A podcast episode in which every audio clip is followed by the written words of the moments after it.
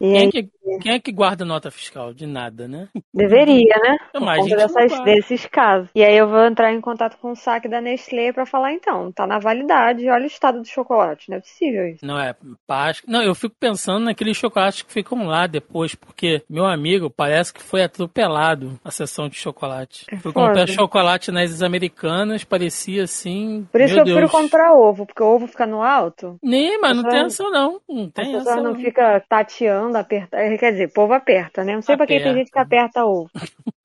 Tem gente que gosta de dar um apertão no ovo pra ver como é que tá. Ah, não chocolate, né?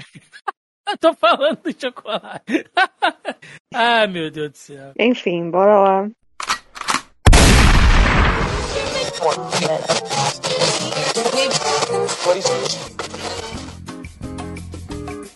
Você está ouvindo Zoneando, seu podcast de cultura pop, nerd e afins. Give me fuel, give me fire, give me that which I desire. E começa mais um Zoneando Podcast, o seu podcast sobre cultura pop, nerd e afins, meus amigos. E aqui, hosteando este programa, aquele que na dúvida entre quem tá certo ou errado numa confusão, resolve sempre ficar ao lado da treta, estou eu, Thiago Almeida. E juntamente comigo, ela que hoje fará a, a consultoria, né? Ou melhor, a curadoria das confusões de Hollywood, uma espécie de Sônia Abrão do cinema, Deus me livre, mas Deus me livre. Melissa Andrade. E aí, gente? Eu prefiro ficar sempre do lado da treta, né? Porque a treta é sempre boa e sempre nos, nos enaltece. Vai que a gente tá errado, né? Vai que a gente tá errado. É, a gente tá sempre. Vamos partir do princípio que a gente tá sempre errado. Tem Então, quando a gente tá também. certo, é bom. Pois é, meus amigos, estamos aqui reunidos esta semana para falar sobre tretas, confusões, brigas entre famosos, focando aqui, né, mais especificamente aí os artistas, atores, diretores, enfim, toda a galera focada em cinema, que é o que a gente mais acompanha por aqui. Sobre isso que vamos falar no programa de hoje, portanto, sem mais delongas e vamos ao cast.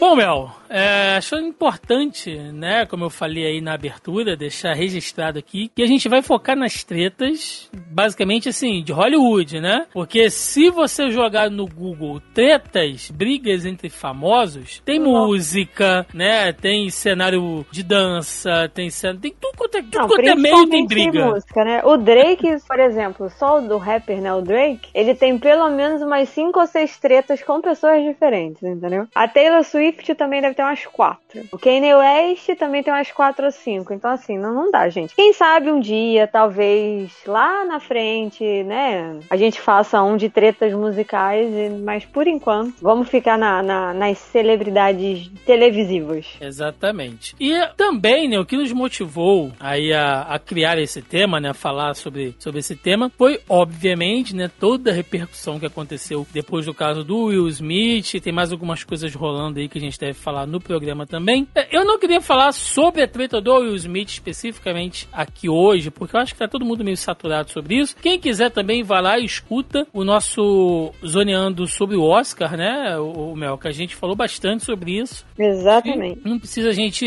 né, alongar o assunto aqui. Mas para deixar uma coisa dinâmica, o que, que acontece? Algumas tretas, gente, são até meio engraçadas, né? Outras são terríveis, obviamente. Algumas incluem questão de abuso e tudo mais, foram até parar aí nos, nos tribunais, enfim. Mas algumas são até meio divertidas, enfim.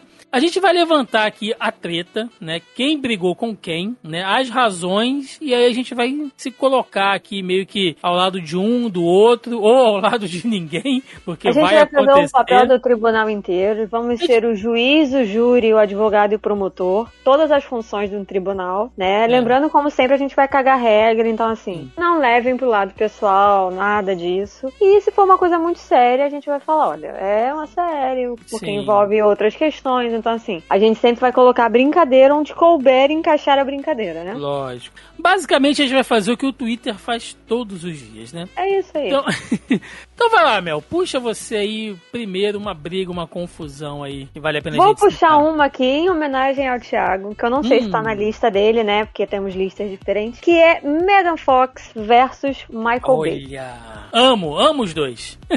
Pra quem não sabe, né, a Megan Fox participou lá dos filmes com- do Transformers, né, dos primeiros filmes de Transformers, e o Michael Bay é o diretor. E ela chamou o Michael Bay, ela fez uma comparação, assim, sabe, muito, muito bacaninha, que ela comparou a, a maneira de direção, né, a forma como o Michael Bay dirige seus filmes a Hitler, né? É. Ela deu uma entrevista e aí ela falou que ele quer uma coisa muito megalomaníaca e não sei o que, e aí ela comparou ele ao Hitler, né? E aí isso acabou gerando, obviamente, uma confusão muito grande em Hollywood, porque não é uma comparação leviana, né? Também não é um nome pra você se jogar assim ao Léo e falar, ah, fulano é a reencarnação do Hitler, ou está agindo como Hitler nesse caso. E isso foi em idos aí de 2009, 2010, né? A época que rolou a entrevista e promoção do filme, aquela coisa toda. Eles ficaram bastante estremecidos. O Michael Bay chegou a falar que nunca trabalharia mais com ela, que ia queimar ela para tudo, e que ela nunca. Aquela, aquela, aquela coisa básica do tipo, vou queimar seu filme, você nunca mais vai trabalhar nessa cidade, né? Uhum. Aquelas coisas bem clichêzonas aí, mas que cabe, né? Estamos falando de cinema. Clichê é muito bem-vindo. Mas eventualmente eles fizeram as pazes depois. Tanto é que ela tá em Tartarugas Ninjas e também Sim. é do Michael Bay, entendeu? Mas assim, e aí, né? Porque a gente tem a questão aqui, é muito, diria que é até um tanto subjetiva, né? Nem vou me prolongar muito. Mas a gente tem dois pontos aqui que é. E a gente vai citar isso ao longo do tempo, né? Ao longo do tempo, não, ao longo desse podcast. Que são outros momentos em que diretores foram chamados de carrasco ou que teve brigas sérias no set por conta da maneira que aquele diretor conduz o set dele de filmagem, né? Ele conduz ali a, a forma dele de gravar, posicionamento dos atores, câmera, é, equipe e tudo mais. Nesse ponto, ela fez um comentário muito infeliz. Mas assim, a gente não sabe exatamente o que o cara fazia no set, né? Porque pra ela chegar nesse comentário, o que que será que esse maluco fazia no set, né? Porque ela, se ela comparou ele com um ditador, porque, né, Hitler era um ditador, a gente fica, fica essa questão aí. Ela tá errada de ter comparado? Tá, mas vale tudo no set de filmagem? Tipo, ele poderia se portar da maneira que ela, né, supostamente tá apontando? O que, que você acha, Thiago? Serei clubista, porque afinal de contas, né, são dois crushes. Novidade, Michael né? Bay e Megan Fox. Mas vamos lá, falando sério. é, gente, qualquer comparação, qualquer discussão que você entre, você tem que ter muito cuidado para não cair nessa nesse chavão fácil que é comparar qualquer coisa com Hitler, com nazismo, sabe? Porque é uma coisa tão escabrosa, tão escabrosa, que pra você comparar nazismo e Hitler com qualquer coisa, cara, tem que estar no mesmo nível, entendeu? Porque senão, além de ser uma comparação, uma, uma comparação totalmente descabida, é, você falta com respeito às pessoas que foram vítimas, né, de, de, de tudo que rolou ali no, no- na, durante a política nazista, entendeu? Porque, pô, você comparar um cara, por mais carrasco que ele seja, né, um diretor, com Hitler, porra, você diminui tudo que os judeus, por exemplo, né, só pegando um, talvez o grupo mais afetado, passou um por recorte, ali, né? é, entendeu? Então, pelo amor de Deus, gente, muito cuidado quando vocês forem entrar numa discussão e fazer esse tipo de comparação quando ela não cabe, tá? Dito isso, é foda, Mel, porque assim, ah,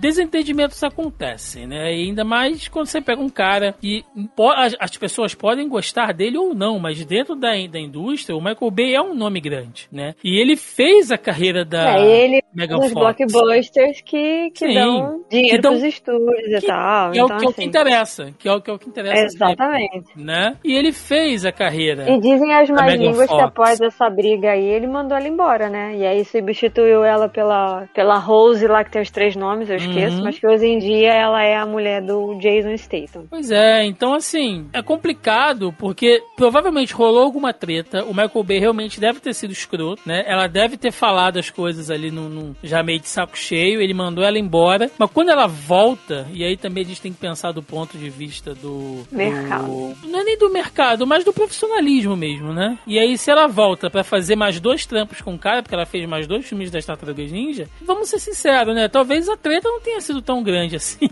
Porque se O fosse. também não que a gente não voltado. sabe, né? Porque assim, foi o que você mesmo falou. Querendo ou não, e isso é uma parada que eu acho complicado de uma maneira geral em Hollywood, mas eu não vou entrar nesse, nesse mérito, que é o lance de você alavancar a carreira de alguém, né? Uhum. Então, assim, a gente não sabe também em que ponto estava a carreira e a vida da Megan Fox naquele momento. Porque se eu bem me lembro, quando saiu Transformers, ela fez um monte de coisa. Sim. Depois dessa treta, ali meados de 2010, 2011, ela não fez mais muita coisa, né? Ou pelo menos eu, particularmente, obviamente, eu não sigo a carreira dela. que pode ter dado à uma risca. pichada nela? Exatamente. Então, assim, eu acho que de alguma maneira ele- eles fizeram as pazes, né? Uhum. É, ali em 2014, que foi quando saiu o primeiro filme das, das Tartarugas Ninjas. Então, eu acho que mais uma vez ele estendeu a mão pra ela, né? E ela decidiu deixar do tipo, ah, né? Águas passadas debaixo de ponte já foi. E talvez porque ela estivesse precisando, porque eu não lembro de outros projetos grandes que ela, que ela estava fazendo. Ou se ela também tinha interesse de fazer outras coisas, ela ficou só marcada por aquilo ali. É. Bom, é, vou puxar a minha treta. Na verdade, é, é- é- Bom, vamos lá, né? Entre muitas brigas, assim, essa é aquela realmente briga de ego, que é a disputa dos carecas, né? A disputa dos carecas marombas. E eu tô falando aqui. Ih, sei até o que, que é. da tretinha, né, de Vin Diesel com o The Rock, né, Dwayne Johnson, durante as gravações ali de Velozes e Furiosos, se eu não me engano, no Velozes e Furiosos 8 foi quando eles romperam, né, e, bom, na época havia se dito que rolou muita discussão entre eles, principalmente do ponto de vista criativo, né, e aí mais tarde eles aproveitaram o personagem do The Rock para fazer aquele Hobbs and Shaw, que, É um spin-off, né? que é um spin-off da, da série principal e tal. E, bom, o que, o que se sabe hoje, né? Basicamente, assim, que a gente pode juntar até de depoimento tanto de um como de outro. É coisa de ego, né? Porque você botou duas estrelas ali, que o Vin Diesel, ele não é só mais um ator, né? Ele não é só mais o protagonista da franquia Velozes e Furiosos. Ele é basicamente o dono. ele é produtor, né? Chefe executivo, ele é a porra toda agora. né? Ele assina tudo. Então, é uma franquia que é dele. Ele é quem convida, né? Os novos atores a fazerem parte e tudo mais. Recentemente ele convidou o Jason Momoa. Ele é o chefe da família, né? Pois é, literalmente, dentro e fora, né? Essa semana passada ele fez o convite pra Brie Larson. Brie Larson, então assim, é dele. E aí você bota um cara que é grande, né? Um dos nomes do cinema da atualidade, que é o The Rock, obviamente, né? Que um fala e o outro também fala, né? É, é pouco índio pra muito cacique, meu amigo. E aí, segundo o, o The Rock, ele fala que ele e o Vin Diesel tiveram algumas discussões e que a pior deles, que, que a pior dessas discussões foi uma dentro do trailer dele, né? Sobre realmente o, o modo, como as coisas tinham que ser e tal, como as coisas tinham que se, que se desenrolar. O The Rock andou dando aí o- alguns depoimentos na época, tá, gente, que eu tô falando. Isso era 2016 2018, não, 2016, quando saiu Velozes e Furiosos 8, se eu não me engano. Ele falou que é, muitos artistas do elenco não trabalhavam de forma profissional, e isso é um negócio meio escroto de você falar, né? Quando você é, trabalha com pessoas que já estão ali há bastante tempo, né? A própria Michelle Rodrigues e tal, uma galera conceituada, né? O Jason Statham, ah, enfim, tem uma galera grande trabalhando nessa franquia. Então, quando você joga, a, a- pior coisa é você jogar a indireta e ela cair onde não deve, né? E aí isso causou um desconforto. Ah, o The Rock, ele não saiu oficialmente, né? Hoje em dia, tanto ele como o Vin Diesel eh, eh, falam que tudo é possível por uma volta do personagem, mas por enquanto ficou nisso, né? Ficou aquele, aquela torta de climão de whey, meu. E aí, o que que você acha? cara. O que que você acha? Quem é que tem mais, mais razão nisso tudo ou os dois estão errados? Cara, eu acho que os dois estão errados porque a franquia acaba perdendo. Mas pelo pouco que eu vi disso na época, assim, eu entendo que o Vin Diesel é uma pessoa extremamente difícil de se trabalhar. E quando eu falo difícil de se trabalhar, esse, esse tipo de, de afirmação, ela se torna um, um pouco. Se torna muito usada, na verdade, em Hollywood, para você definir uma pessoa que tem uma opinião muito forte ou que não quer mudar de opinião, entendeu? Uhum. Isso é comumente usado com mulheres, né? Aquela atriz é muito difícil de lidar. Possivelmente porque ela não queria ficar pelada e aí ela não aceitou e aí o diretor começa a falar que ela é muito difícil de lidar. Isso acontece com uma certa frequência. Então eu acredito que talvez as, as ideias do, do The Rock, né, do Dwayne, fossem, fossem muito válidas, mas partindo do princípio que o Vin Diesel já tinha na cabeça dele muito certinho tudo que ele queria, como que ia funcionar e tal, é, ele não quis sair muito do molde, entendeu? Então assim, eu acredito que no final das contas os dois saíram perdendo, mas que talvez as ideias do The Rock não fossem tão absurdas assim a ponto de gerar de fato um atrito e uma discussão entre eles do, do Vin Diesel talvez virar e falar assim, ah, isso aqui é meu, eu que te chamei e vai ser do meu jeito, entendeu? Porque eu não duvido nada que tenha acontecido algo similar, pelo menos similar a isso. Pois é, é como você falou, né? É uma pena, porque quem perde é a franquia e, pô, cara, é caiu muito bem, né? Todo mundo gosta ali daquela dobradinha que os dois fazem ali, de ser meio aliados, mas ao mesmo tempo serem rivais. É, na época, meu, eu até pensei que fosse meio que uma jogada de marketing, sabe? Tipo, pra, eles estão meio que fazendo na vida real o que os personagens fazem ali nos seus papéis e tal, mas não, foi uma tretinha mesmo. Enfim, espero que se resolva porque Velozes e Furiosos é uma das maiores franquias da história do cinema e merece aí ter de volta, né? Já que, ao que tudo indica, bem logo é, segundo o próprio Vin Diesel, né? A franquia deve acabar, o que é uma pena, mas vamos ver aí. Fala, Mel, você traz mais uma tretinha pra nossa roda aqui. Vamos então para o mundo dos super-heróis. Falarei agora de um filme que a gente sabe que o filme é ruim, tá, gente? Eu acho que isso não é o que está em questão aqui agora. Mas o que está em questão é o que aconteceu nos bastidores. Eu estou falando de Blade Trinity. Tá sabendo dessa treta, Thiago? Não. Vamos lá. Em 2004, tá? O filme é de 2004. Aparentemente, porque assim, gente, essas tretas de Hollywood, vocês têm que entender que nada disso nunca é confirmado, saca? Saca? É tudo um disse-me-disse sem fim. Então é tipo, ah, um câmera que escutou um extra que falou tal coisa, que viu não sei o que. Nunca, ou quase nunca, né? Dependendo como a gente falou lá do caso do Michael Bay, com a Megan Fox, até o próprio The Rock, que falou algumas coisas do Vin Diesel também. Pouquíssimas vezes os atores de fato falam do que aconteceu durante a briga. Então tem muito esse disse-me-disse aí. Então, assim, essa treta aí, na verdade, é do. Qual é o versus da situação aqui? Que é o Wesley Snipes versus Ryan Reynolds versus todo mundo que trabalhou na porra do filme. Basicamente, o que que aconteceu? Aconteceu que, dizem as mais línguas, que Wesley Snipes e o diretor do filme, David Goyer, entraram numa discussão, não se sabe exatamente por que esses pormenores não foram, não vieram à tona, e o Wesley Snipes teria tentado estrangular o diretor do filme. Meu Deus. E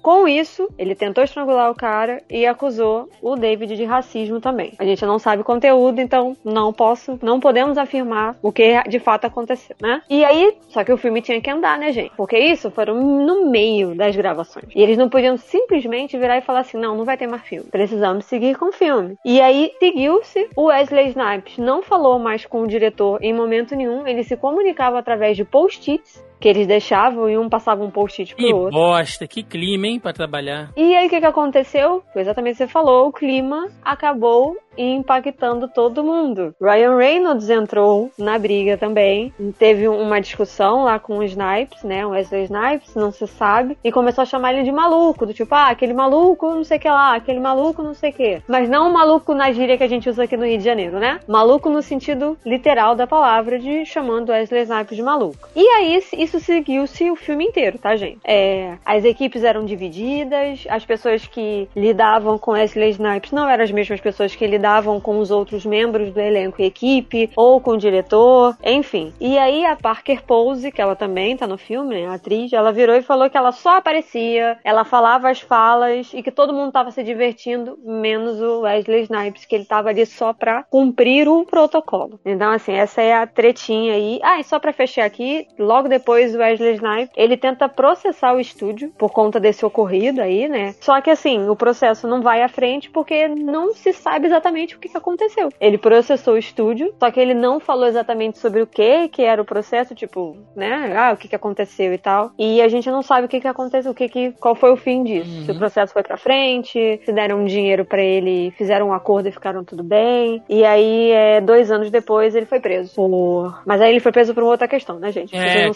sabem. questões- Ele foi preso por sonegar imposto. E sonegar imposto é um crime muito sério, porque foi assim que Bonnie e Clyde foram presos. Não, minto, foi- Bonnie e Clyde foram mortos. Foram Quem foi mortos, preso assim foi o fuzilados. Al Capone. O Al Capone foi preso. Eu faço confusão, perdão. É, Bonnie e Clyde foram mortos fuzilados, mas o Al Capone, que era um grande mafioso da época, ele foi pego justamente por Sim. conta da Receita Federal, porque ele sonegava imposto. E foi exatamente o que aconteceu com Wesley. E aí, o que eu trago pra gente discutir é como que fica quando com- acontecem essas brigas durante a gravação. Porque assim, aqui a gente não sabe exatamente os pormenores. Então a gente não tem como falar o que que. Ah, não, ele tá certo e tal. Mas, gente, pra começar, ele já tá errado porque ele partiu pras vias de fato. Independente do que o cara Uhum. falou pra ele, naquele momento ali ele perdeu a razão que ele tinha. Se o David Goya foi realmente racista, e aí, obviamente, se não tira o fato, ele vai continuar sendo racista, se esse foi o caso, mas o Wesley perdeu um pouco da razão dele ter partido pra cima do cara. Se foi esse o caso. Mas e aí? E será que isso resultou no filme ruim? Ou o filme seria ruim de qualquer jeito? Então, eu vou te responder esse caso com um outro caso que a gente comenta os dois juntos. Beleza. Que é, o, que é o caso do Quarteto Fantástico do Joss Trank, né? Aquele Quarteto Fantástico com o Miles Teller, né? Com o, o, o Michael B. Jordan. cara, mano, tá? Eu não é- gosto desse ator. A gente tem que gravar um podcast do tipo, eu não gosto dessa pessoa.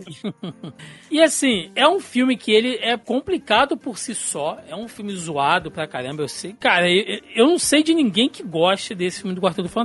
Assim, ninguém que diga, nossa, é um filmaço, né? Tem gente que fala que, ah, é ok, né? Mas ah, eu não conheço ninguém que realmente fala, não, eu gostei desse filme. Se você gostou, comenta aí, porque realmente não conheço ninguém. Mas eu acho o filme zoadíssimo, assim, toda a proposta dele, toda a ideia, enfim, é horrível. E aí a gente ficou sabendo depois, né, que o filme foi, foi lançado, que nos bastidores rolava umas brigas é, é, horríveis na, na equipe envolvendo o diretor, que é o Josh Trank, entendeu? Que ele quase saiu no soco com o Miles Teller, né? Que ele fazia uns comentários escrotos sobre a equipe de gravação, que ele ficava se gabando de que ah, ele era uma estrela do cinema e que ele faria o melhor filme de quadrinhos já desenvolvido de todos os tempos, né? Então, assim, é, é, é muito doido, porque o próprio Josh Trank fala que não, que não houve nada disso e tal, e toda a equipe falava que era assim, ah, ele chegava a fazer coisas tipo criar uma barraca em volta da, da, da ilha de edição para que ninguém chegasse perto, entendeu? Porque Caralho. só ele podia ter acesso àquilo ali, só ele podia ver tudo que tava rolando e tal. O cara deu uma estrelada foda, assim, sabe? É, essa é, a- é a questão. Ele começou a tratar mal todo mundo do set de gravações, desde os atores até os câmeras, todo mundo, assim. E todo mundo diz que odeia, sabe? Que ninguém mais quer fazer nada com o Josh Trank, enfim. E ele nem é um cara assim tão, né? Pô, é um cara É aquela fez famosa, poucas né? coisas. Dê poder ao homem, você o conhecerá de verdade. É isso aí. Pois é, entendeu? E, e- e ele deu essa estrelada foda e a gente percebe que aconteceu isso com um filme. Eu lembro, inclusive,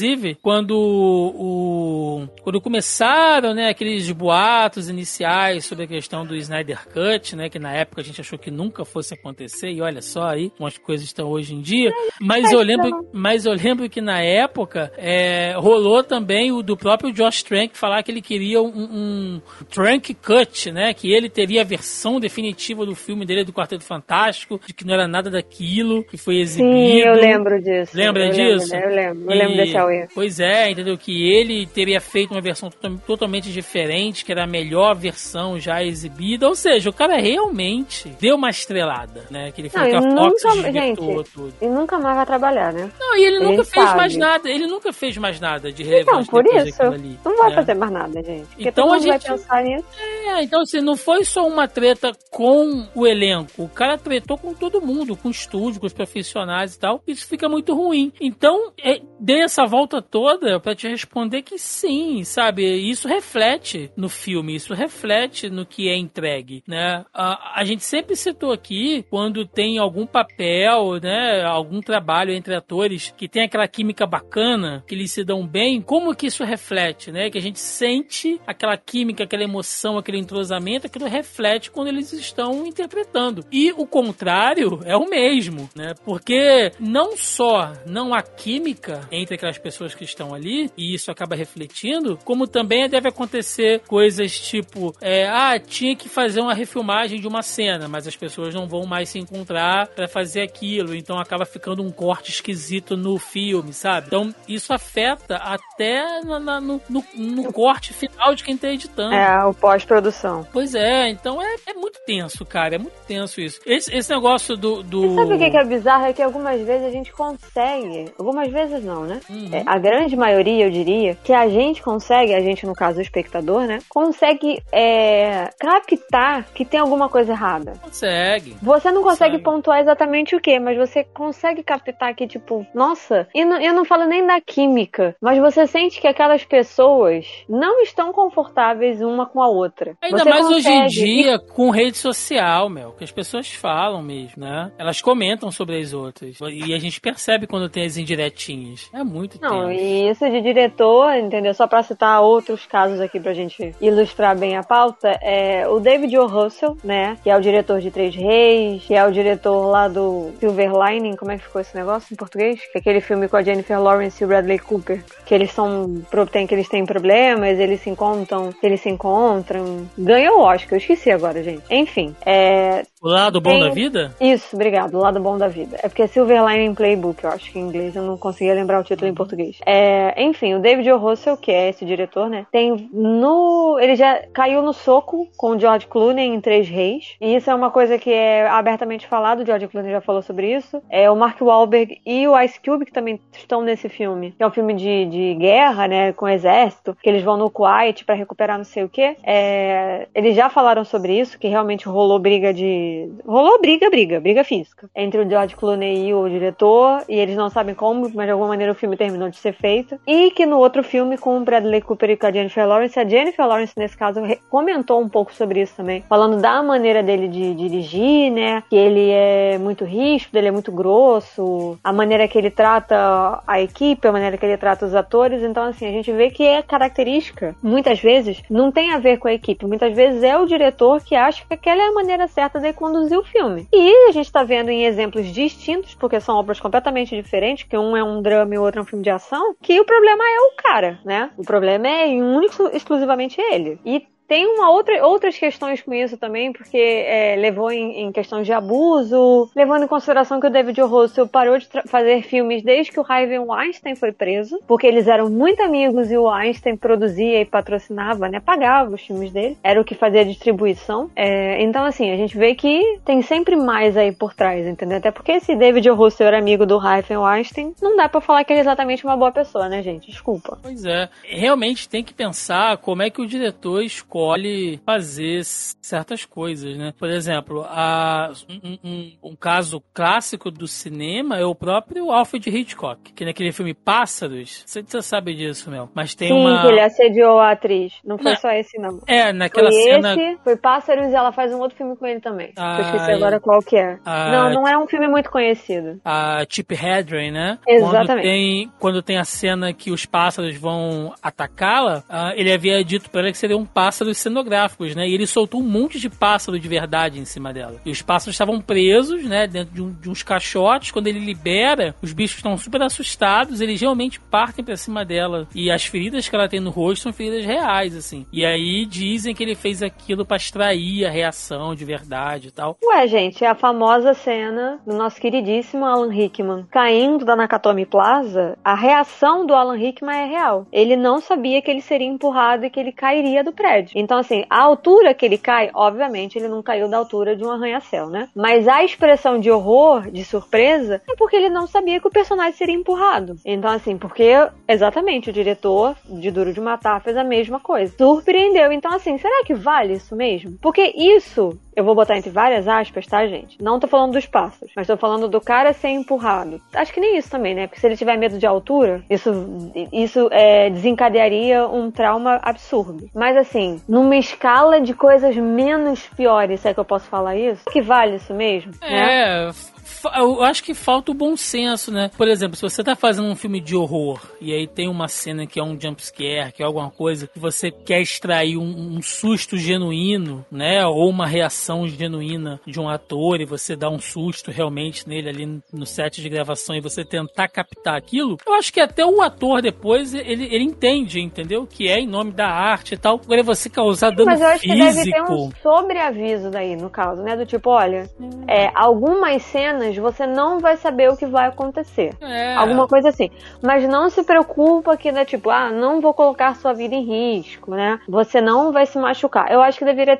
Eu acho que eu não sei se tem, né? Tudo isso aqui é, é a gente especulando, né? Que a gente. Coisas que a gente realmente não uhum. sabe do que acontece. Mas assim, eu acho que deve ter pelo menos, ou deveria ter, um sobreaviso do tipo, olha, existem coisas que estão escondidas, né, de você, coisas de produção, né, que vão acontecer, sei lá, uma porta vai abrir, você não vai saber, mas assim, são coisas que não vão é, te causar nenhum mal. Elas não vão te machucar, elas não vão, né, tipo, fazer nada disso. E, obviamente, Sim. conversar com o ator e com a atriz e saber, olha, quais são os seus limites, né? Do tipo, o que, que você tolera, o que, que você não tolera. Sim. Porque eu acho muito complicado esse tipo de coisa. Você não sabe se a pessoa tem problema de coração. Você não sabe o que, que tá acontecendo, é. entendeu? Até porque, Mel, é, o inverso também é real. Tem muitos atores de método que não saem do personagem. Então, sei lá, se o cara tá fazendo um, um, sujeito, sei lá, machista, racista, um personagem escroto, ele vai continuar agindo assim dentro do set de gravação e as pessoas, entre aspas, da equipe tem que, né, tolerar porque ele está dentro do personagem. Né? Então você pode ser ofendido, né, humilhado ali, e na semana seguinte o cara chegar para você como se nada tivesse acontecido, alegando que ele tava dentro do personagem ainda, porque é o método dele de gravação, né, de, de filmagem, enfim. Então isso é, é isso muito é uma outra complicado. Isso é muito Polêmica complicado. recente aí que tá rolando no Twitter, eu acho até válida. Se a galera quiser, eu não vou adentrar muito nisso aqui, mas que estão falando sobre esse lance de método de atuação, né? Esse negócio que o Thiago falou de, ah, o cara tá no personagem, é, e tal, não sei o quê, é, e todas as vozes que eu estou vendo em relação a isso, as pessoas são contra, por N razões, cada um tem a sua, a sua opinião lá, é, mas a maioria, a ma grande maioria é bem, bem plausível, assim, do que eles estão falando, né? Que os atores se escondem atrás disso, é, para justificar uma série de coisas, e enfim, né? A gente sabe que existe uma galera que faz é, atuação aí, né? Tem os métodos de atuação. O Daniel Day-Lewis pela, é, é, um deles. A gente chegou a comentar né? isso. o Christian Bale, é louco, o Gary Oldman, é, que são pessoas que ficam no personagem por um bom tempo, e aí por isso no caso do Daniel Day-Lewis, por exemplo. É por isso que os filmes que ele lança são muito espaçados, porque como ele fica muito tempo naquele personagem, ele precisa fazer um detox depois, né? Então é por isso que ele fica um bom tempo sem fazer nada. É, eu não sei como é que funciona no Christian Bale e tal. Eu lembro que o John Bertal, quando foi fazer o Justiceiro, ele deu uma entrevista falando que ele tinha entrado tanto no personagem, que ele queria entrar tanto no personagem, que ele ficou longe da família. Ele foi, tipo, se hospedar num hotel, cortou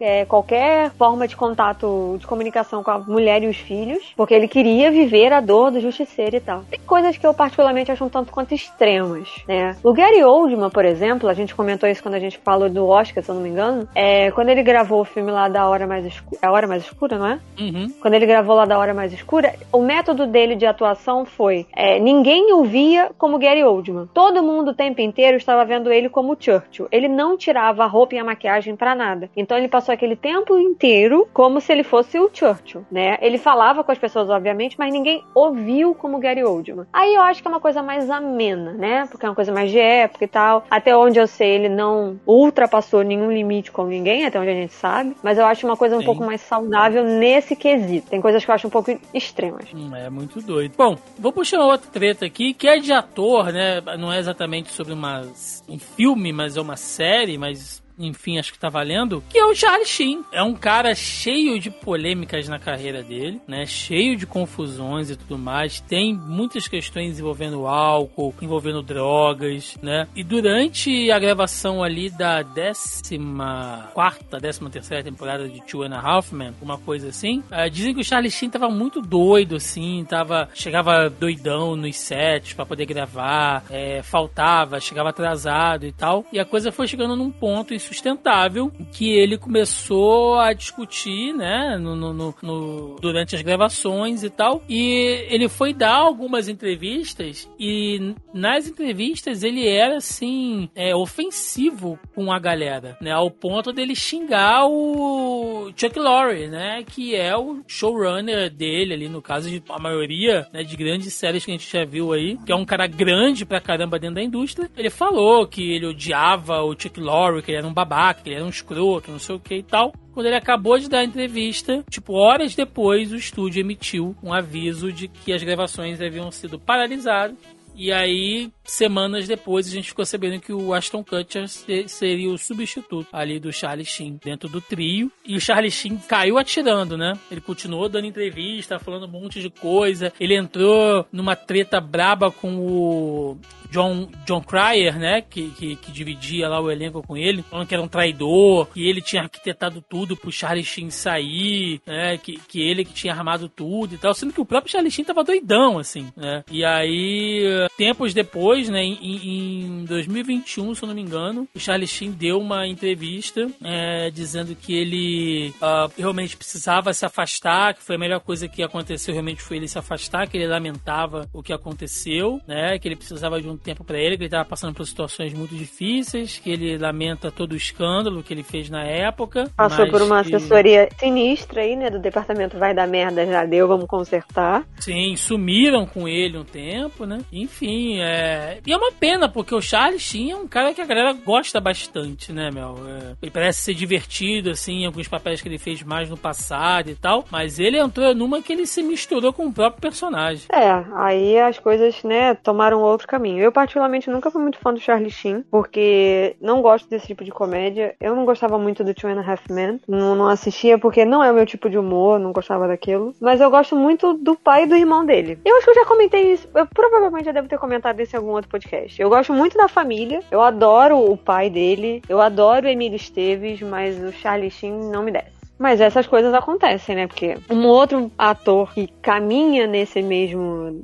nesse mesma trilha aí do, do Charlie Sheen é o Shia LaBeouf, né? Também já brigou com meia Hollywood, briga com meio monte de gente e foi brigar com quem logo? Com o Tom Hardy. Tá merda, logo com quem? Logo com quem? Que também já não é uma pessoa muito fácil, né? Dizem que ele é um amor com quem é um amor com ele, mas aparentemente ele teve é, ele teve rusgas com a Charlize Theron lá quando é, gravava eu ia, eu, eu, ia puxar essa agora. Ele teve umas brigas feias com a Charlize Theron. É, mas ele brigou, quer dizer, dizem aqui o pessoal, né? A gente nunca sabe. Que na verdade quem brigou com nesse quesito com o Tom Hardy foi o Shia LaBeouf, que inclusive eles saíram no soco. E aí o Shia LaBeouf deu uma entrevista dizendo que ele tinha nocauteado o Tom Hardy. Gente, gente, eu não vou nem comentar esse ponto, né? Diz, de, ele disse numa entrevista, já viram o Shelley Buff, né? O Shelley Buff é do meu tamanho. Se passa, ele for um pouquinho maior é isso. E vocês já sabem quem é o Tom Hardy, né? E aí o Shelley Buff falou e o Tom Hardy depois foi responder em um tom irônico que não é verdade, né? Ele, ele realmente, ele me deu um soco, eu caí apagado e tal. Mas o pessoal viu que era um tom de deboche, né? Ele não de, quis desmentir a história do cara. E assim, a briga entre eles no set foi a coisa mais idiota possível, foi porque aparentemente o, o Tom e a Jessica Chastain estavam muito mais entrosados e ele tinha ficado de fora, sabe? Tipo isso, eu fui excluído da panelinha. Uma coisa muito, muito pequena, se for parar pra pensar, né? E aí o, o diretor, depois de um tempo, deu uma entrevista falando que ninguém foi nocauteado, mas que eles realmente tiveram uma briga física e tal, de trocar soco, mas que não foi nesse extremo de tipo alguém nocauteou alguém. Mas fala aí da outra treta, Tom versus Charlize. Pois é, é, durante as gravações de Mad Max, né? Estrada da Fúria, segundo que a gente ficou sabendo, até porque os dois nunca apareciam juntos, né, para dar as entrevistas, aquelas coletivas, né, que são famosas e, e tudo mais. E aí ficou-se, né, sabendo depois de que foi muito difícil gravar com os dois. Que o Tom Hardy, ele se atrasava para as gravações, que ele queria algumas regalias e tal. E a Charlize Theron tava ficando incomodada até Nesse um caso, ponto com toda a razão. Até um dia que eles tinham, tipo, marcado 8 da manhã, né, Pra começar a gravar, e aí ele chegou, tipo, 11 horas, né, e, e eles já estavam todos maquiados, eles gravavam debaixo do sol quente, né, gente? Muita coisa ali é, é, é feito, mas tem muita coisa ali que é efeito prático também, né? Mad Max, Não, Estrada da bastante Fúria, coisa, porque é o estilo do, do diretor, né? Que fugiu o nome dele agora. muita coisa na, na- em Estrada da Fúria é realmente é, é, efeitos práticos, né? O, o, o Miller usa muitos efeitos práticos, né? O George Miller. Então, a galera tava esperando ali, já cansada, suada, com calor, com fome. E o Tom Hardy chegou nisso que ele chegou. Foi numa daquelas cenas que eles estão em cima daquele, daquele caminhão, né? Que eles usam Uhum. pra cruzar o deserto. A galera fala que a Charlize Theron pulou de cima do caminhão, começou a xingar ele. Começou a xingar ele, falando: Olha, tem que multar esse filho da puta, tipo, em 100 mil dólares pra cada minuto que ele fez essas pessoas esperarem, não sei o que, não sei o que. E aí o Tom Hardy xingou ela de volta, e que não sei o que. E aí que ele agiu de maneira muito agressiva contra ela. Assim, ele não chegou a agredir ela, mas deve ter, sei lá, deve ter gritado na cara dela, deve ter meio que sacudido É. ela, sei lá. E aí ela exigiu que toda vez que os dois estivessem juntos pra fazer uma cena, que outras mulheres estivessem no set de gravação também, porque ela não se sentia segura de ficar a sós com ele. Assim, a sós com ele e outros homens, né? É, isso é muito terrível, né, cara? De, de- É horrível. da, da coisa escalonar esse ponto aí. Não, e você não se sentir segura pra trabalhar com seu colega de, de cena? Como é que você trabalha assim? E, É e, gente, eles são eles são atores de Hollywood. Agora pensa numa situação tipo num dia a dia, que você não você precisa ir pro trabalho, porque assim, ela poderia muito bem virar as costas e ir embora, se ela quisesse, e pagava a multa milionária de quebra de contrato. Mas por uma, acredito eu, né, por uma questão de princípios, obviamente, porque em, em defesa e apoio às outras pessoas da equipe, ela decidiu ficar e continuar parada. Mas imagina essa situação de você ser obrigada a ficar ali. Mas vai lá, Mel, puxa mais uma aí, mais uma treta. Já que estamos falando de homem e mulher, né? Nesse caso, sentido aí da palavra, vou puxar uma que clássica dos anos 2000 entre Lucy Liu versus Bill Murray. Nossa, Hein? Bill Murray, que também, puta merda, né?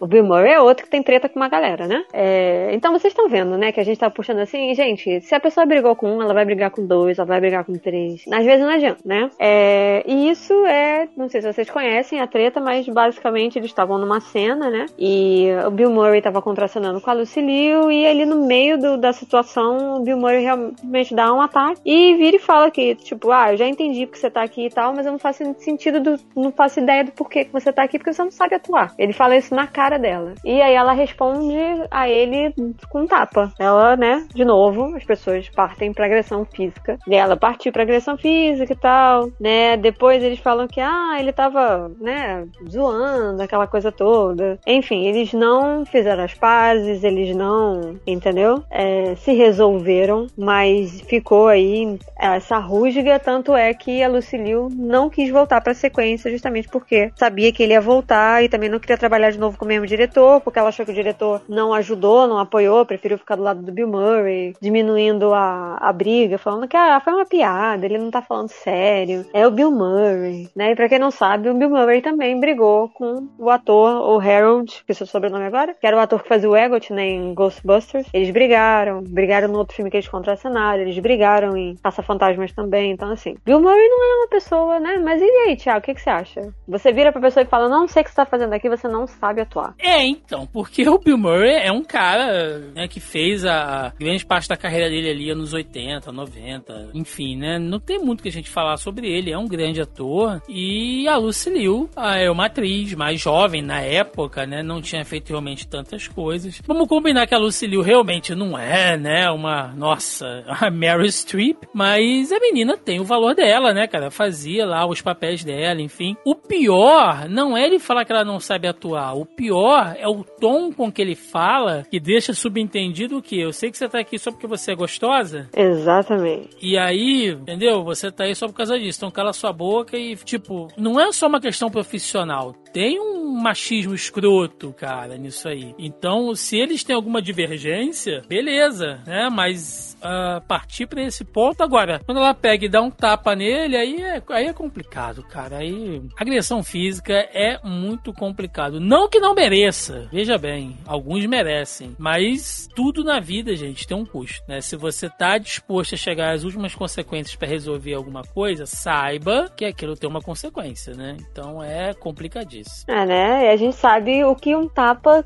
acomete na carreira de alguém. Sim, é. Né? Estamos vendo aí é, as pessoas falando, né? A gente falou muito sobre isso no, no, no nosso podcast que a gente gravou lá, né? Nós dois, mais a, a Rose é, do Clube da Poltrona e o, o Marcos, né? Uhum. E eu só queria deixar claro que, gente, o Will Smith também não é nenhum santo, tá? Não vamos canonizá-lo, não, porque ele enterrou a carreira da atriz que fazia a tia Vivian. A primeira tia Vivian lá em Fresh Prince, né? É, ele tinha virado estrela, ele tava naquela coisa de estrelinha e tal. Ela não achava justo, porque ela já era uma atriz veterana. E naquele momento todo mundo tinha embarcado no projeto de uma maneira por igual, eles estavam equilibrados. Mas aí o Will Smith acabou ganhando mais destaque do que os outros personagens. Ela ficou incomodada com isso, ela verbalizou isso. E aí ele, por ser o ator, virou e falou assim: Ah, então, é, eu não quero mais trabalhar com ela, fez a caveira da mulher e ela realmente nunca mais trabalhou, né? Tanto que eles substituíram e eles só foram fazer as pazes recentemente porque foram gravar um especial que tá, acho que em,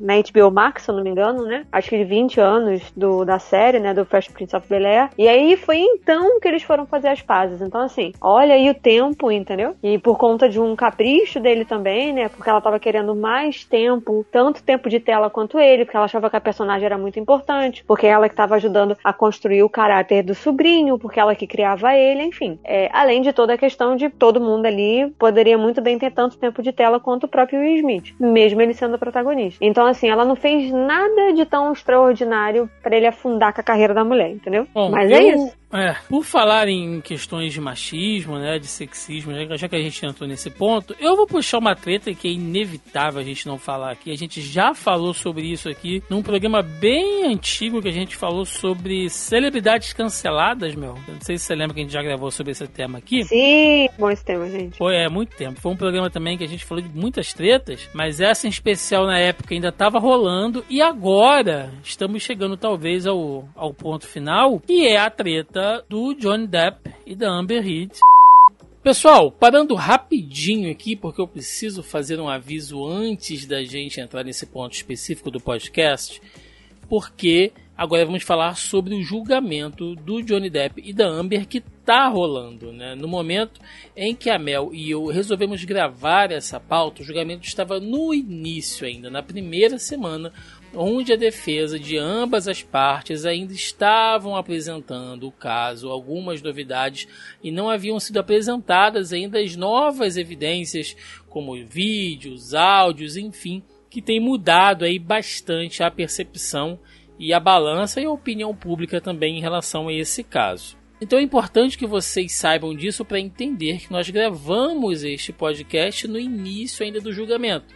Então a gente não está aqui mais uma vez reforçando, tomando o lado de ninguém, fazendo julgamento de ninguém, apenas comentando toda essa treta, essa bagunça lamentável em si.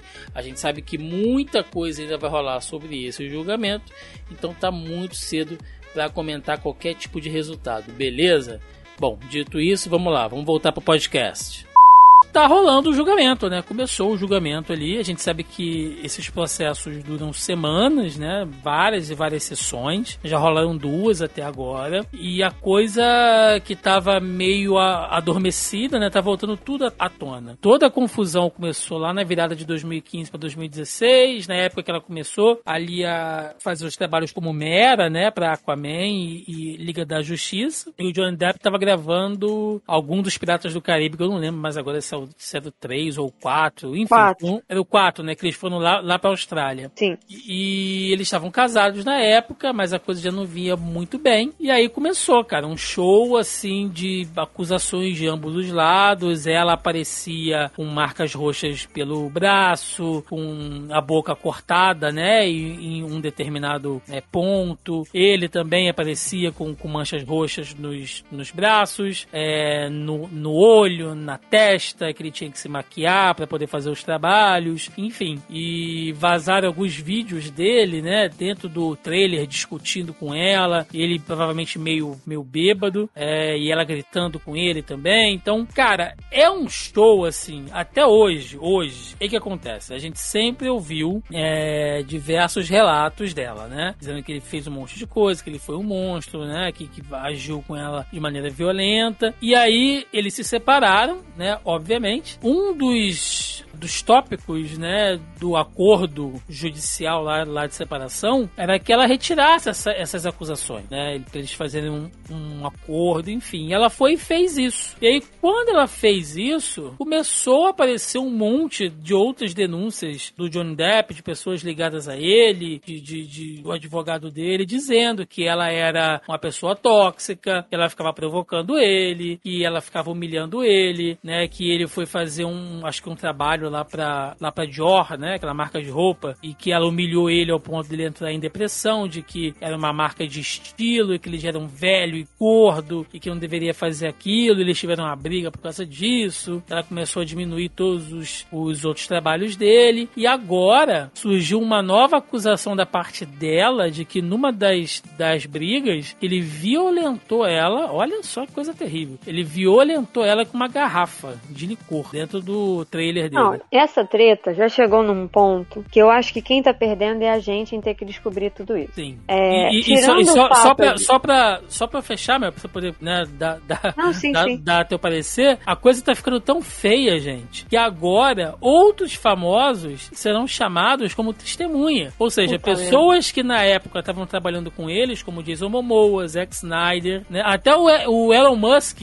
eu não sei porquê, vai ser chamado pra depor como testemunha, tanto do Johnny Depp como da Amber, pra falar, né, o, é, o que eles percebiam na época, se eles viam realmente que essas pessoas estavam indo machucadas, gravar, trabalhar, como era a reação delas ali nos bastidores e tal, porque é um caso, meu amigo, muito feio, muito sinistro isso mesmo. E me, e me deixa triste, porque não é uma coisa que a gente pode zoar aqui, igual a gente estava falando do, do ah, Não, nem um pouco. lá do The Rock com o Vin Diesel, por exemplo, né? Ah, os caras marmanjos aí brigando por causa de ego e tal. Não. É um negócio que se metade dessas coisas aconteceram, é terrível isso, cara. É É uma violência terrível entre um homem e uma mulher, cara. Não é. é. Só quero começar falando assim. Eu vi muita gente reclamando, falando tipo, ah, ele perdeu. Por que, que ela não parou de trabalhar? Por que, que ele foi demitido e tal? Vamos lá. Por que, que ele foi demitido? Ele foi demitido porque ele perdeu um processo na justiça. Ela não perdeu nada ainda. A gente não sabe o que, que vai acontecer nesse processo de agora. Mas no primeiro processo, que foi feito um acordo, desde o momento que é feito um acordo, parte do princípio que a pessoa que aceitou o acordo, ela já meio que aceita também a questão de que, ah, beleza, sou culpado nesse caso e tal. Então, assim, ele aceitou o acordo naquele primeiro processo, que eu não lembro mais em que ano que foi, não importa. E aí ele pagou um dinheiro pra ela. E aí o pessoal tá falando que, ah, ela falou que ia pegar o dinheiro, ia doar, não sei o que, não sei o que lá, mano. Desde o momento que ele dá o dinheiro pra ela, ela faz o que ela quiser com o dinheiro. Se ela quiser pegar os 7 milhões que ele deu e queimar, ela pode fazer isso. O dinheiro é dela. Independente dela ter falado que ela ia fazer ou não. Ah, porque ela falou que ia doar tudo pra instituição de caridade e ela só doou 20 ou 30%. Bom, ela doou. Se ela que quis guardar o resto do dinheiro, o dinheiro é dela e ela faz o que ela quiser. Mas ela cumpriu com a palavra de que ela ia doar pelo menos o dinheiro. Doou alguma coisa do que não doar nada. Ah, isso daí são outros 500. Ah, mas por que, que ela não foi presa, não sei o que, por que, que ela não perdeu o emprego? Porque ele perdeu o processo. E ele não perdeu só esse processo. Ele perdeu esse processo que ele fez um acordo com ela e ele perdeu um outro processo muito sério também que estava correndo de difamação com um jornal, um tabloide britânico. Foi após ele perder esse processo que ele foi dispensado das produções que ele estava fazendo. Antes disso, ele já tinha sido dispensado de Piratas do Caribe 4. O que não faz qualquer diferença, porque o filme é ruim de qualquer jeito, com ele ou sem ele, não faz diferença. E aí ele também foi mandado embora, porque, querendo ou não, é, mas olha só que coisa curiosa. O pessoal tava falando que ele estava fundando a franquia de Animais Fantásticos, né? E agora a própria autora tá fundando a franquia de Animais Fantásticos. Então, tipo assim, isso também já é um outro ao E. As pessoas estão achando que tudo tem dois pesos e duas medidas. A gente tá falando aqui de justiça. E a gente já falou outras em outros podcasts também de contrato. A gente, tá, a gente tem que falar da parte jurídica. Então, ah, a gente até chegou a comentar por que, que ele não tinha sido é, demitido dos outros dois filmes. Porque provavelmente tinha cláusulas contratuais que impediam a Warner de finalizar o contrato com ele e substituir ele por outra pessoa. Ah, o que que mudou? Provavelmente o contrato foi alterado e ele aceitou trocar aquilo. Ele provavelmente deve ter recebido uma boa grana, porque quem a gente sabe, a gente já falou isso várias vezes. Esses filmes de franquia, é, o contrato é para mais de um filme. A gente já falou sobre isso falando da Marvel, que o que o Chris Evans, por exemplo, tinha feito contrato para sei lá sete, nove filmes. E aí depois eles veriam se eles iriam renovar o contrato ou não, por exemplo. Então quando o ator topa ele não topa participar por filme. É um contrato para franquia. Se eles iam fazer uma franquia com 5, 6 filmes, e aí, dependendo do plano, ele ia aparecer em 3 ou 4, o cara assinou um contrato para 4 filmes. Aí ele fez dois. Então vão ter que ressarcir. Isso é quebra de contrato. Depois disso, decidiram mandar o cara embora. Então, assim, tem um lance de imagem também que a galera fica, ah, mas a gente iria ver. Mano, põe na balança. Os fãs do Johnny Depp, o resto do mundo. Será que os fãs do, do, Johnny, Depp, do Johnny Depp sozinhos conseguiriam sustentar a bilheteria dos filmes que ele ia fazer só para apoiar o cara? Não. Da mesma forma, como só os fãs da J.K. Rowling, já que a gente tá falando disso, né, dos papéis que ele perdeu, como só os fãs da J.K. Rowling não estão conseguindo sustentar a franquia. E o filme fez uma merda de uma bilheteria. Não vai demorar muito, ele vai entrar na HBO Max. Porque não é. E aí, aí ela aconteceu. Ela não aconteceu nada com ela. Ninguém provou que ela tá mentindo, como o pessoal tá falando, e o próprio Johnny Depp. Ninguém provou que foi ela que. É... Como é que se diz? Que ela que fez a, a, a própria maquiagem de. Porque chegaram a alegar isso, né? Que ela tinha inventado e ela fez uma maquiagem para parecer que ela tava machucada. Então, assim, ninguém provou juridicamente, ninguém chegou na frente do juiz durante essas, é, esses processos e teve provas para mostrar para ela. Nem o Johnny Depp tem essas provas. Eu tava lendo que, inclusive, isso é um dos maiores problemas da defesa dele. A defesa dele só tem a palavra dele. Ele não tem provas de nada. Muito pelo contrário. Todas as provas que existem são contra ele. Ele, inclusive, num áudio falando com o Paul Bettany, que é o Visão, que ele gostaria de ver o corpo dela queimado numa vala. Isso não ajuda o cara. Não. Entendeu? E só tem coisa contra ele. Ela tem um monte de provas e testemunhas a favor dela. Se ela tá mentindo, se ela não tá mentindo, isso não cabe a gente, cabe ao juiz. O primeiro juiz achou na sentença dele que ela não tava, que ele estava errado. O segundo juiz achou que o jornal não estava errado em chamar ele de é, violador de esposas, uma coisa assim, né? Seria o wife beater, que é uma expressão do tipo, ah, é, tocador de mulheres ou socador de esposas, traduzindo bem literalmente. O,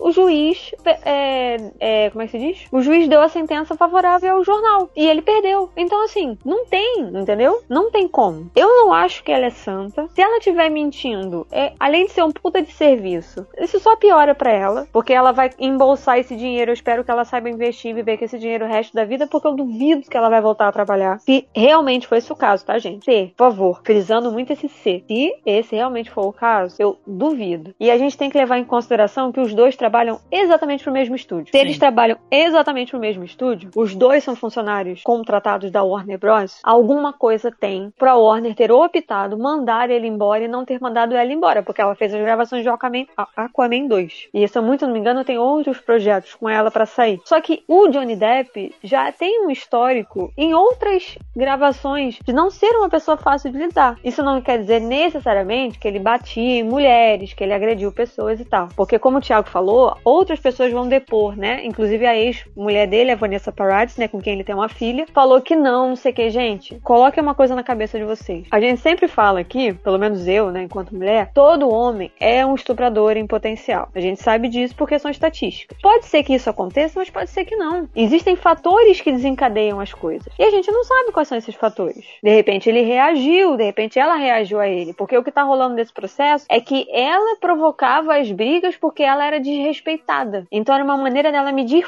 forças com ele. Mas era ele que estava começando. Talvez se ele não tivesse começado, ela não provocasse ele, entendeu? Então, assim, é muito complicado. De novo, eu, a, a minha opinião final, só pra fechar aqui, que eu já, já falei demais, é quem tá perdendo nessa situação é a gente, porque a gente tá vendo esse desenrolar desse tempo todo, de que tudo isso que tá acontecendo e vir um monte de gente e vai sair um monte de podre à tona. Então, assim, não fiquem achando que o Johnny Depp é inocente, porque ele não é. Da mesma maneira que eu não acho que ela seja inocente. Porque se tudo isso que estão falando é verdade, tudo que aconteceu entre eles, tem, os dois têm culpa. E aí, sabe o que, que me lembra? Você assistiu Big Little Lies? Hum, A não. série da HBO? Então, spoilers pra vocês aqui. É uma série excelente, mas eu vi a série, eu li o livro, eu posso falar. A personagem da Nicole Kidman, que ela ganhou vários prêmios por isso, ela, ela é, ela é abusada pelo marido durante o casamento. E isso acaba desencadeando nela com que ela faça nele também. E aí isso acaba virando um jogo de poder entre os dois dentro do casamento. Eu acho,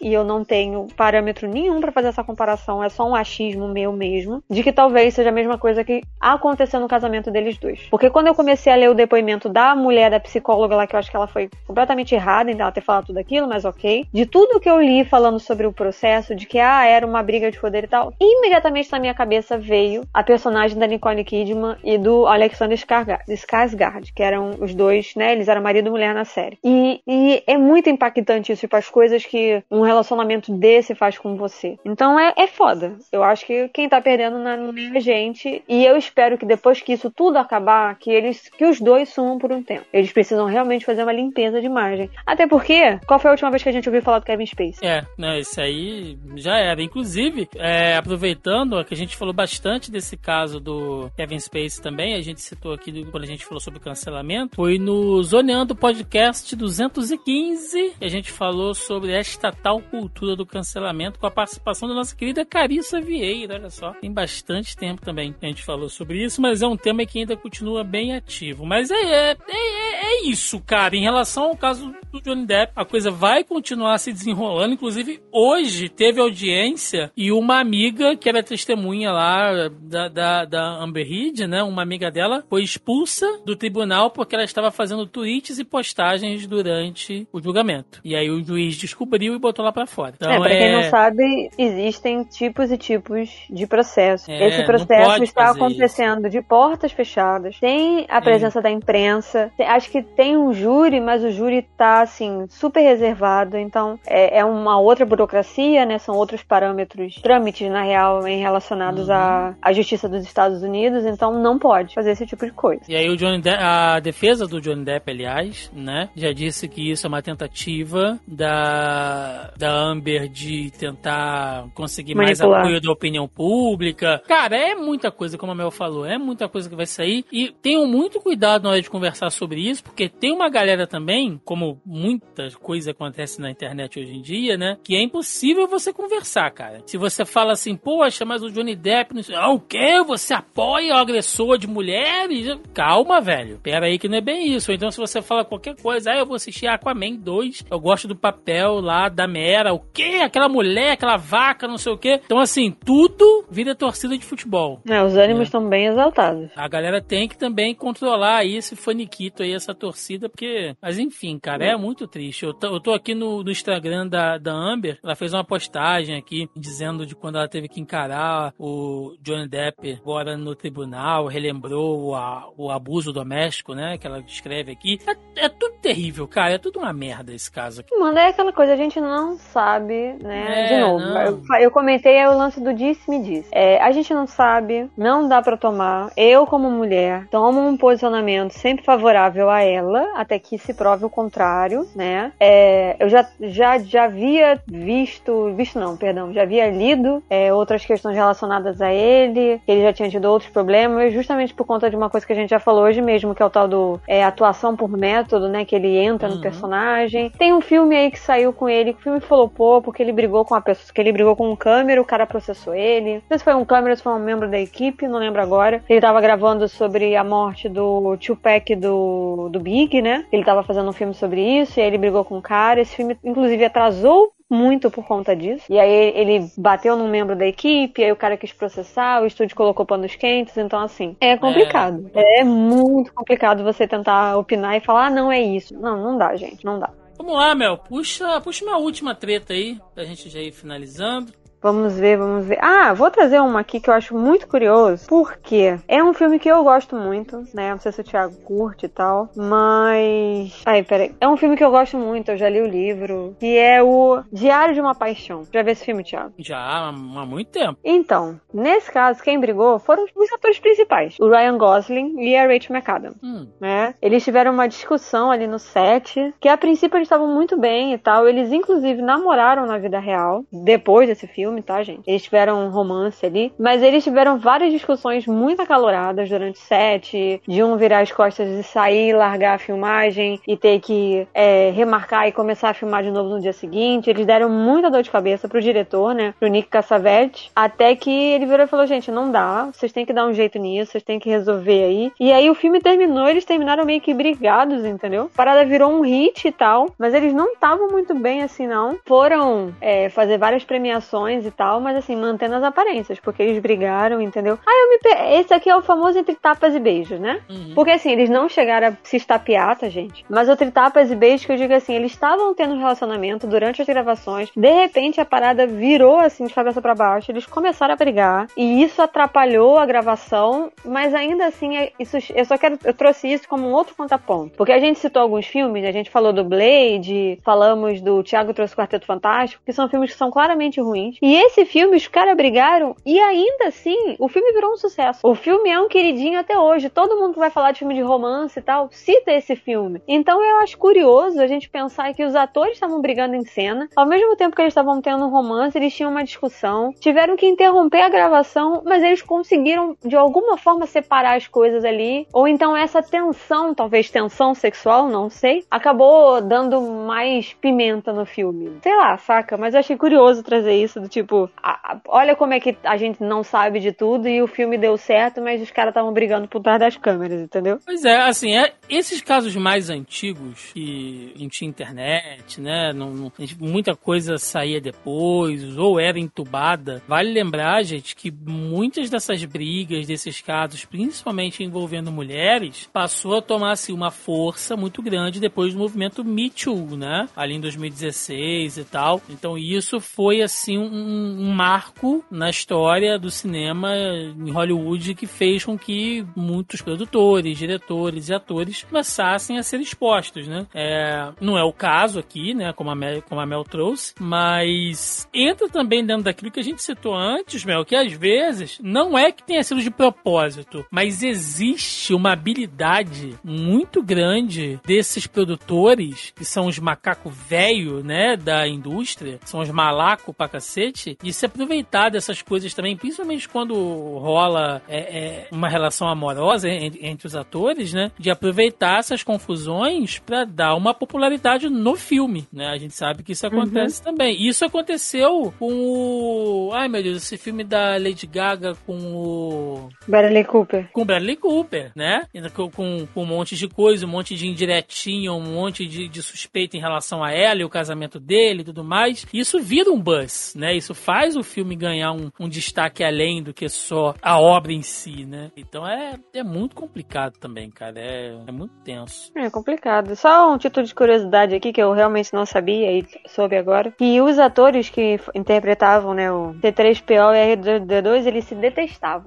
Só isso eu tenho dizer pra vocês. Eles se detestavam, de tipo, eles atuavam bem. Aí, ó, mais um exemplo de que a gente não sabe tudo que acontece. Eles atuavam bem, né? Eles eram robô, mas ok, vocês entenderam o que eu quero dizer. É. O que eu quis dizer é que não transparecia pra tela, né? É, mas eles não, né? A animosidade deles era visível fora das câmeras, entendeu? Eles não se bicavam mesmo. Bom, eu vou puxar também aqui meu, meu, minha, minha última treta. Na verdade, é uma treta e meia, porque as duas são da DC. Olha só vocês aí, filmes da DC. É, uma é mais antiga, que eu vou puxar aqui rapidamente, só a título de curiosidade, se a Mel quiser comentar alguma coisa, que é do Val Kilmer, Mel. Que o Val Ah, eu vi. Kilmer. Ele brigou com o Joe Schumacher. Ele brigou com o Joe Schumacher, ele arrumou treta com o Jim Carrey, ele arrumou treta com o Tommy Lee Jones, porque ele achava que ele não tinha o devido destaque sendo Batman, que o Jim Carrey Ah, o estava roubando a, o a Lee luz Jones dele brigou com o Jim Carrey também, você sabia dessa? por causa do, do, do tempo de fala. Não, ele falou pro Jim Carrey que ele detestava os maneirismos dele e as caras e bocas que ele não suportava. Ah. Mas tudo é terrível aí, né, cara? E o Val Kilmer deu uma estrelada, né? Dizendo que os outros personagens estavam roubando mais o tempo dele e tal. Ah, cara, quando você é o Val Kilmer, você tá contracenando com o Jim Carrey e o Tommy Lee Jones, meu amigo, você não quer que os caras roubem a atenção? Por favor, né? E aí você vai pensar assim, ah, mas coitado do Val Kilmer. Não, cara, porque lá, lá atrás, quando ele fez a, a Ilha do Dr. Monroe, né? 96, ele arrumou treta com o Marlon Brando, cara. E o diretor do filme. O cara arrumou É, treta o Marlon arrumava. O Marlon Brando arrumava treta com todo mundo também. Também, entendeu? Então, assim, seu Val Kilmer também, pelo amor de Deus, hein? É Uma espécie de. de é, que a gente falou agora de Sheila Buff também, né? Arruma treta com É. todo mundo. Brincadeira. Mas a treta que eu quero trazer mesmo, e é uma que tá repercutindo até hoje também, e trouxe muita dor de cabeça pra Warner, merecidamente, diga-se de passagem, é todo o trabalho do Joss Whedon à frente da Liga da Justiça, né? Joss Whedon que assumiu o projeto da Liga depois da saída do Zack Snyder. A gente já falou isso aqui milhares de vezes, inclusive tem um programa só sobre o Snyder Cut, só sobre a Liga da Justiça do Zack Snyder. Então vocês procurem aí, a gente não vai entrar nas, nas razões por que isso aconteceu, Não, nem mas... porque, até porque eu nem participei desse podcast.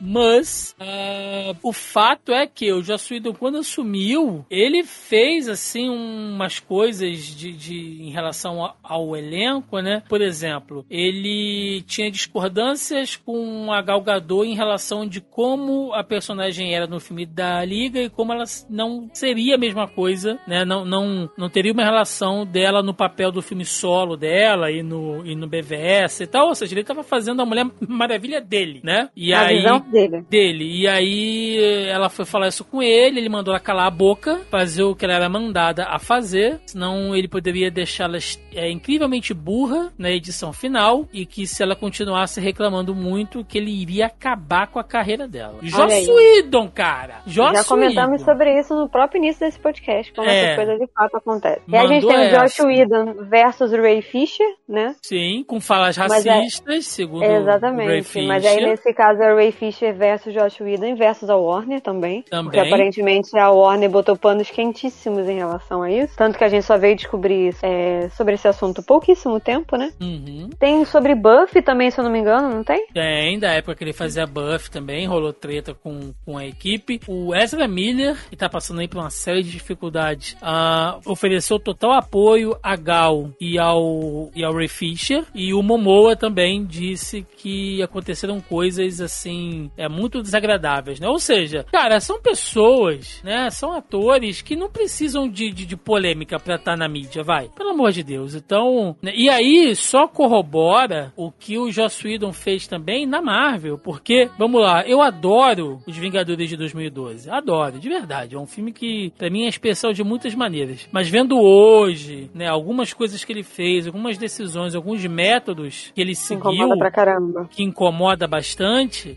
a gente entende e dificilmente eu duvido que ele realmente tenha infernizado a vida do elenco lá na DC, sabe? Então, essa treta custou caro pra Warner, porque, se eu não me engano, agora, oficialmente, a Liga da Justiça do Zack Snyder, né? O, o corte do Zack Snyder, o Snyder Cut, é a versão oficial agora. é, e com a fusão aí da Warner e da Discovery, a gente não sabe, inclusive, o que pode acontecer daqui pra frente. Mas ah, o certo é que agora realmente esse corte ah, do, do Snyder vai ser o oficial e que eles querem meio que apagar, sabe? O que o Joss Whedon fez. Tipo, É complicado, né? é, melhor deixar Eu quieto acho que com esse podcast a gente pode concluir que a Warner tá no centro de muitas tretas. A Warner tá sempre errada. Principalmente quando ela derruba as nossas lives, que a gente faz reaction de trailer, que é uma imbecilidade você derrubar, cara, material de Alguém tá divulgação. divulgando. Exatamente, é complicado. Pelo amor de Deus, Warner. Ainda Então, no campo do- das tretas dos mundos super-heróis, super-heroísticos, a gente tem o Robert Downey Jr. com o Terence Howard, né? Tanto é que o Terence Howard foi substituído pelo Don Cheadle. Sim. Né? Porque, pra quem não sabe, a gente já falou isso várias vezes, então vou falar muito rápido aqui. O Robert Downey Jr. Jr. ele abriu mão do cachê dele para participar do Homem de Ferro, porque ele tava num momento muito ruim da carreira, que ninguém dava papel para ele, por questões que a gente já falou, né? Ele tava, tinha, tinha sido preso, aquele rolê todo, porque isso foi lá em 2008. E aí o Terence Howard, obviamente, não abriu mão, resolveu pagar. Só que com o sucesso do filme, muito por conta do carisma e o fato de que o Robert Downey Jr. cabia muito bem no papel do Homem de Ferro, ele achou que ele poderia pedir mais e falou que o Robert estava de diva, porque a negociação dele tinha a ver com a bilheteria, não necessariamente cachê, enfim. Terence Howard foi demitido. Terence Howard foi demitido e entrou o Don Shido. Então, assim, é, né? Gente, cinema vai ter sempre treta. Eu acho que raramente vai passar incólume qualquer gravação de qualquer coisa. Exatamente. Vamos lá, Mel. Vamos pro nosso encerramento. Vambora.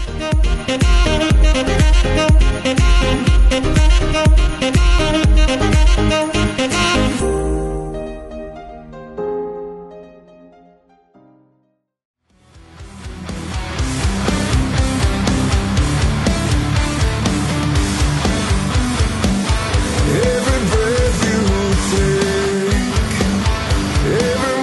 E chegamos ao final de mais um Zoreando Podcast, onde falamos das tretas das celebridades do cinema. Olha só, acho que inclusive é um bom título, vou, vou manter aí como título desta edição. E fica aí, de repente, a gente faz uma parte 2, né, pra, pra tretas entre celebridades brasileiras também, porque tem muita coisa pra falar se for pegar aí. Tretas da televisão, tretas da música. Vocês, e vocês adoram uma fofoca, né? A Vamos galera combinar. curte, mas né? Fica aí, então, quem sabe a gente fala sobre isso no futuro. Vamos lá, Mel. Seus recadinhos finais aí, Jabá, o que você quiser, manda ver. Bom, recadinhos não tenho, né? Porque o site tá parado, tem outras questões resolvendo, mas eu quero deixar duas dicas aqui, vou, indicações aqui pra galera. É, uma é um livro barra série, e aí vai da vontade e tempo de cada um. Se você quiser ler o livro, se você só quiser ver a série, não tem problema. E o outro é só a série. Por um acaso tem um livro também, mas eu não li então. A primeira livro barra série aí que eu recomendo que vocês leiam, porque é um dos melhores livros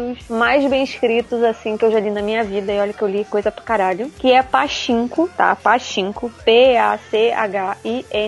Pachinko. Pachinko são umas maquininhas de azar, tipo pinball, né? É, é um drama histórico, tá? Que ele se pa... e ele é historicamente correto. Ele começa no... na assimilação da... da Coreia pelo Japão. E ele adentra a Segunda Guerra Mundial e ele vai até 1989, se eu não me engano. Então é muita coisa e ele segue quatro gerações de uma mesma família, né? E, gente, é assim, isso é, é de estourar o cérebro, porque é muita gente, é a família, né? É basicamente a família toda ali. Você começa seguindo uma mulher, aí ela tem uma filha, você segue a filha dela, aí a filha casa, aí você segue a filha com o marido e os filhos. É muito bem escrito. A mulher levou muito tempo. E pra quem não tá afim de ler o livro, quiser ver a série, tem no Apple TV, no Apple Plus. Se você não tá afim de gastar dinheiro, não tem problema. São sete dias de graça. Você vai lá, você assina, você assiste só os episódios, você cancela, não precisa pagar sete dias. Recomendo. E a outra série que eu quero indicar pra vocês, que é baseada, essa é baseada numa história real, que é a Tokyo Vice, tá lá em cartaz na HBO Max. A cada quinta-feira, a cada quarta-feira saem dois episódios, vão ser dez ao todo. Tem cinco disponíveis agora, se vocês quiserem lá assistir, que é sobre a história de um jornalista, de um é, norte-americano, que ele vai escrever, ele vai trabalhar num jornal do Japão e com a ajuda da polícia eles conseguem desmantelar um esquema da Yakuza. Então, assim, a série tá muito bacana. Ela é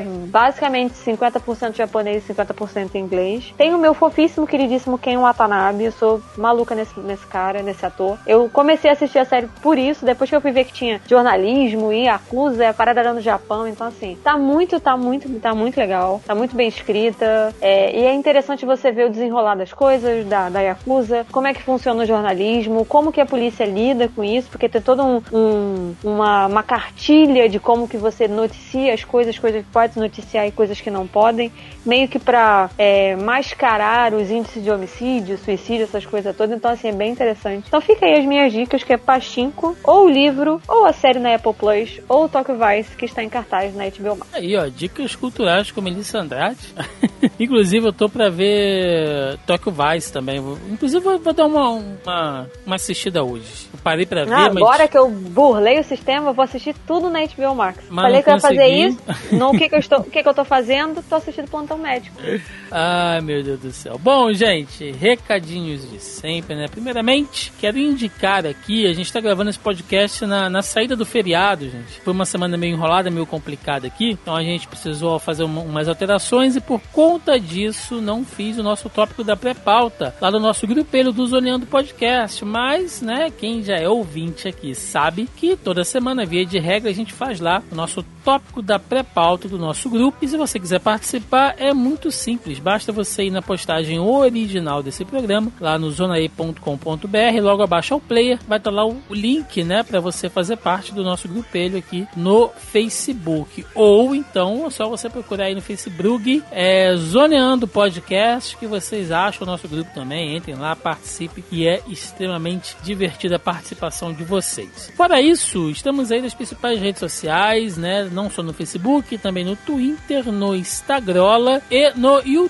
agora com as nossas lives semanais, é, tá sendo bem bacana, inclusive, a gente tá fazendo live toda quinta-feira às 8 da noite com um resumão de notícias aí da cultura pop, tá sendo muito, muito, muito bacana, lá tem crescido a audiência, a galera tem ido, tem comparecido, gente nova tem aparecido também, tá muito bacana de fazer, e por enquanto, né, se vocês estiverem ouvindo aí esse, esse programa a tempo, às sextas-feiras também às 8 da noite, estamos fazendo as nossas lives sobre Cavaleiro da Lua. Toda sexta-feira eu recebo um convidado lá no canal do Zona E para falar aí sobre o Cavaleiro da Lua. Gente, além disso, estamos também no TikTok, entrem lá, é Zona E Underline Oficial e tem uns Quero vídeos ver o Thiago também. fazendo dancinha no TikTok, mano. Farei, farei, só bater a meta. Vou fazer a dancinha do pacificador. Já, já, já falei aí. Gente, é isso. Deixe nos comentários aí quais as maiores tretas na opinião de vocês. O que que vocês acham que rende aí? Muita coisa pra desenrolar.